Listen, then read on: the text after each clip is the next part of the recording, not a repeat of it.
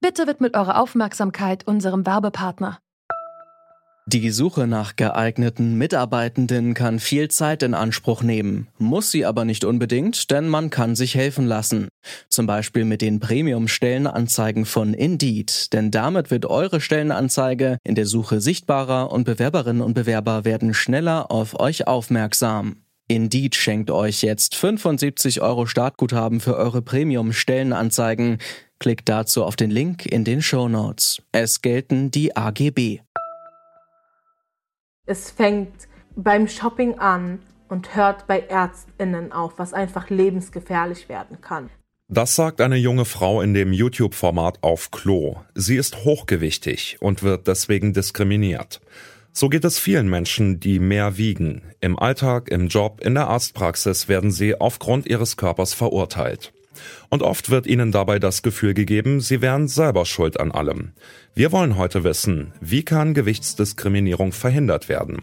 Es ist Mittwoch, der 21. April 2021. Mein Name ist Johannes Schmidt. Hallo zusammen.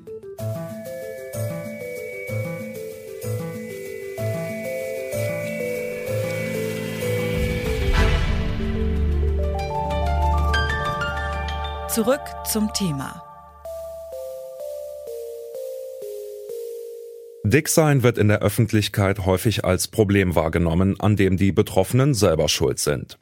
Das ergab 2016 der sogenannte XXL-Report der DAK Gesundheit. Laut dieser Umfrage glaubt fast jede zweite Person, dass Bewegungsmangel und zu viel Sitzen schuld daran seien, dass manche Menschen mehr wiegen als andere. Wer ist eigentlich dick und wer nicht? Das wird medizinisch bis heute über den Body Mass Index bestimmt. Der presst den Körper allerdings in eine ziemlich einfache Formel. Körpergewicht durch Körpergröße zum Quadrat. Wenn das Ergebnis über 25 liegt, ist der Mensch übergewichtig. Aber ist das überhaupt ein Wort, das wir benutzen sollten?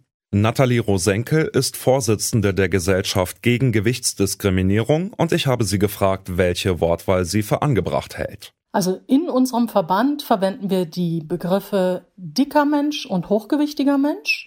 Wir haben aber selbst über die Begriffe auch stark diskutiert, weil selbst das Wort dick schon so ein, wie soll ich sagen, da kommt so ein negativer Impuls mit. Viele Leute verbinden damit negative Eigenschaftssets und ähnliches, dass ein Moment lang in Diskussion war, auch dieses Wort nicht zu verwenden. Und ich habe mich damals sehr dafür stark gemacht, dass wir uns diesen Begriff nicht wegnehmen lassen, weil ich der Meinung bin, dick muss genauso sagbar sein wie dünn.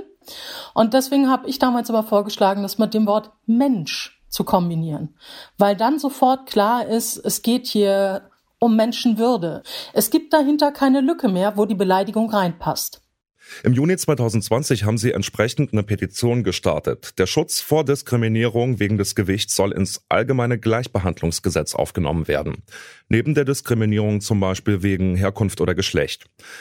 Da könnte man doch argumentieren, dass man auf Herkunft und Geschlecht halt keinen Einfluss hat auf sein Gewicht, aber halt schon. Dann wäre das nicht miteinander gleichzusetzen. Was sagen Sie denn zu diesem Argument?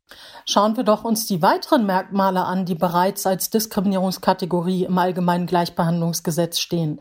Dazu gehört auch Religion. Und da wäre dann wirklich die Frage, ist das etwas, was bereits von Anfang an mitkommt? Ich würde sagen, nein. Diskriminierung muss sich also nicht nur auf angeborene Merkmale beziehen. Stattdessen lässt sich Diskriminierung von den Folgen her verstehen. Hat die Gruppe einen erschwerten Zugang zum Arbeits- und Wohnungsmarkt? Wird die Gruppe schlechter bezahlt? Für dicke Menschen gilt all das. Ich habe Nathalie Rosenke gefragt, was sich ändern könnte, wenn der Schutz gegen Gewichtsdiskriminierung rechtlich verankert wird. Der Gedanke dahinter ist einmal die Sensibilisierung für das Thema überhaupt, dass es Gewichtsdiskriminierung gibt. Denn weder der Begriff noch das Bewusstsein sind im Augenblick besonders verbreitet. Und die nächste Sache ist natürlich, dass eben dann auch rechtliche Schritte gegangen werden können. Momentan ist es ja so, dass äh, dicke Menschen, die zum Beispiel im Bereich sagen wir mal, Lebensbereich Arbeit, also auf dem Weg der Bewerbung diskriminiert werden anhand ihrer Körperlichkeit, sich dagegen nicht zur Wehr setzen können, selbst wenn sie es schriftlich auf dem Tisch haben, dass sie nicht aufgrund ihrer Qualifikation ausgeschieden sind, sondern weil gesagt wurde, wissen Sie für unser Thema, Sie sind da jetzt nicht so wirklich repräsentabel. Also Sie hatten die beste Qualifikation, aber wir haben uns dann doch für eine Person entschieden, die das für uns auch äußerlich verkörpert. Darum geht es, also dass überhaupt die Möglichkeit rechtlich besteht, dort anzusetzen. Und dann natürlich auch, dass es ein anderes Gefühl ist, wenn ich weiß, ich kann mich rechtlich zur Wehr setzen. Gegenwehr hat ja auch etwas damit zu tun, ob ich überhaupt die Mittel dafür zur Verfügung habe. Welche Diskriminierungsmomente sind denn die häufigsten für dicke Menschen? Sie haben jetzt gerade zum Beispiel die Bewerbung angesprochen. Wo sehen Sie denn den größten Handlungsbedarf? Am häufigsten erleben dicke Menschen Diskriminierung tatsächlich im Gesundheitsbereich. Und das heißt, wir befinden uns in einem Bereich, wo es einfach auch um etwas ganz Existenzielles geht. Nämlich im Prinzip um das Überleben.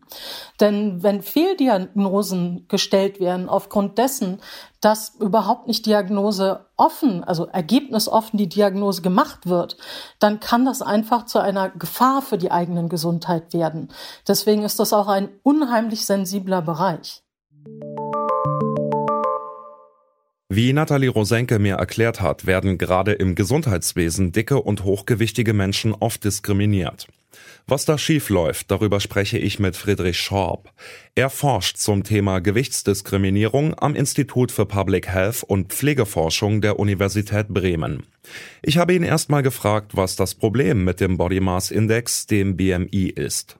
Naja, der BMI hat als statistisches Maß einfach ist er eine Möglichkeit, dass Körpergewicht relativ zur Körpergröße, also ob man im Vergleich zur Körpergröße relativ schwer ist oder nicht, das kann er, aber mehr eben auch nicht. Aber er sagt eben nichts darüber aus, wofür er denn ja meistens eingesetzt wird, nämlich zu gesundheitlichen Risiken. Also da, da ist es eben ein sehr schlechter Parameter. Tatsächlich sind die Risiken von Körperfett und insbesondere natürlich von dem erhöhten BMI längst nicht so hoch, wie es in, äh, häufig dargestellt wird. Es gibt viele Menschen, hochgewichtige Menschen, die von Diskriminierungserfahrungen durch Ärztinnen und Ärzte berichten. Aber auf der anderen Seite ist hohes Gewicht doch als Gesundheitsrisiko bekannt, also als Treiber von zum Beispiel Herz-Kreislauf-Erkrankungen. Wie geht denn eine ärztliche Betreuung ohne Diskriminierung?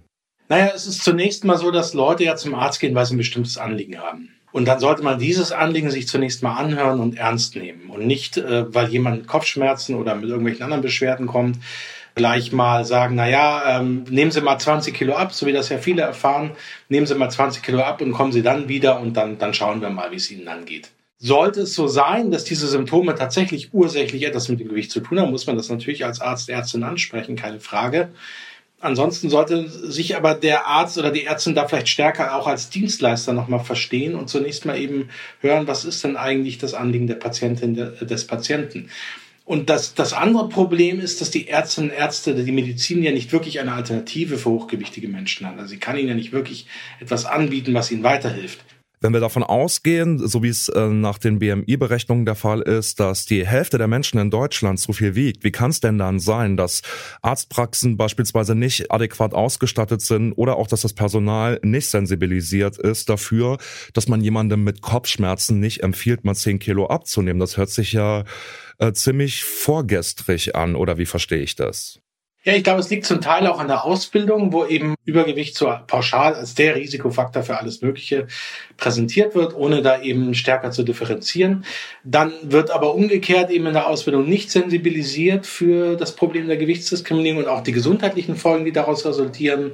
Also dass Leute aufgrund von Stress, die Diskriminierung ja verursacht, egal ob das jetzt wegen Gewicht oder aus anderen Gründen ist, eine gesundheitliche Probleme bekommen, dass sie eben auch aufgrund von Zurückweisung oder auf, aufgrund von eben dieser Pauschalrezepten, wie nehmen sie erstmal ab, dann eben auch ungern zum Arzt, zur Ärztin gehen und deswegen sich Symptome verschleppen und äh, Krankheiten verschlimmern, als, als eigentlich sein müsste. Ja, und dann muss tatsächlich ein größeres Bewusstsein auch dafür geschaffen werden für Barrierefreiheit. Also wir haben ja das Thema Barrierefreiheit im Bereich Behinderung und ich glaube, wir brauchen das auch stärker bei Gewicht. Also dass wir sagen, zur Barrierefreiheit gehört eben auch entsprechend große Stühle ähm, anzubieten, damit eben Leute mit hohem Körpergewicht da auch im Warteraum Platz nehmen können und natürlich in den Krankenhäusern sowieso. Also dass einfach tatsächlich das Thema Barrierefreiheit auch nochmal, auch in Bezug auf hohes Körpergewicht ernst genommen wird. Gewichtsdiskriminierung ganz loszuwerden, dahin ist es wohl noch ein weiter Weg, gerade weil es bisher erst wenig Sensibilität für dieses Thema gibt. Gerade deshalb muss auf allen möglichen Ebenen angesetzt werden. Betroffenen sollte es möglich sein, sich auch juristisch gegen Angriffe zu wehren. Bei der Barrierefreiheit sollten auch hochgewichtige Menschen mitgedacht werden. Außerdem sollte für das Thema mehr sensibilisiert werden, am besten schon in der Schule. Und ganz konkret, ein sehr guter Anfang ist es, respektvoll über hochgewichtige Menschen zu sprechen. Das war's von uns für heute. An dieser Folge mitgearbeitet haben Sarah Marie Plekat, Eva Manegold und Andreas Popella. Chefin vom Dienst war Gina Enslin und mein Name ist Johannes Schmidt. Tschüss und macht's gut. Zurück zum Thema vom Podcast Radio Detektor FM.